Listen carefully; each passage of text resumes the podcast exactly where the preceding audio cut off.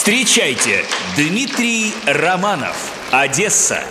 Друзья, здрасте, всем привет, привет! У меня отец очень экономный человек, он экономит воду. Он нашел способ, как добывать воду из крана бесплатно. Он открывает кран совсем чуть-чуть, так, чтобы вода текла совсем тонкой струечкой, и тогда водомер не крутится. Это вам от моего отца. Он набирает воду в емкости и потом ее использует. Отец любит по воскресеньям принимать ванну, но так, чтобы это не было дорого, он начинает набирать ее в среду. Он начал использовать этот прием и в других сферах тоже. Он открывает холодильник немножко, так, чтобы лампочка не загоралась. И когда приходят гости, если немного дверь приоткрыть, тогда не так много гостей придет. В зале сегодня моя бабушка, я уже говорил, э, бабушка уже достаточно серьезном возрасте. Раньше она была помоложе, она каждое лето куда-то уезжала, оставляла мне квартиру. И я в бабушкиной квартире устраивал тусовки с друзьями. Э, Бабушкина квартира – идеальное место для тусовок с друзьями. Посудите сами, там все электроприборы чем-то накрыты. Много стаканов, чашек, в холодильнике много закруток. Такое ощущение, что бабушка сама всегда готовилась к вечеринке. Соседи не вызовут милицию. Даже если громко будет играть музыка, они подумают, ну бабушка плохо слышит. Плохо слышит немецкая техно. Как-то помню, познакомились с девчонками в клубе, привезли их в квартиру к бабушке. Они смотрят на квартиру, говорят, что это за квартира. Я говорю, это мы сняли квартиру. Они смотрят, а на шкафу стоит моя фотография с бабушкой. Они говорят, а это кто? Я говорю, бабушка. Говорю, просто когда снимаю квартиру, ставлю фотографию с бабушкой, чтобы чувствовать себя как дома. Они говорят, а почему на этой фотографии вы с бабушкой в этой квартире? Я говорю, хороший вопрос. У меня в Одессе есть квартира. Я недавно сделал там ремонт, чтобы ее можно было сдавать.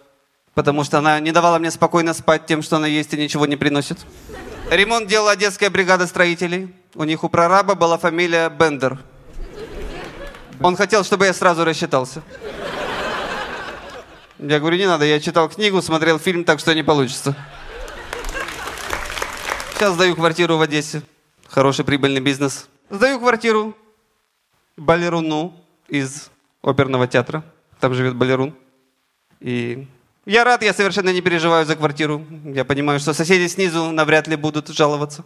Максимум, что они скажут, это что громко играла классическая музыка, и кто-то ходил на цыпочках. У меня нет предубеждений по поводу ориентации балерунов. Но меня очень насторожило, что когда я ему сдавал квартиру, я ему сказал, ты же сюда баб не собираешься водить? И он сказал, нет. Никаких баб. Никогда. И поцеловал меня. Говорит, куда ты пойдешь, уже поздно, оставайся, все-таки твоя квартира. Сдаю квартиру, это прикольно, это пассивный доход. Ты ничего не делаешь, просто получаешь деньги, это классно, всем рекомендую.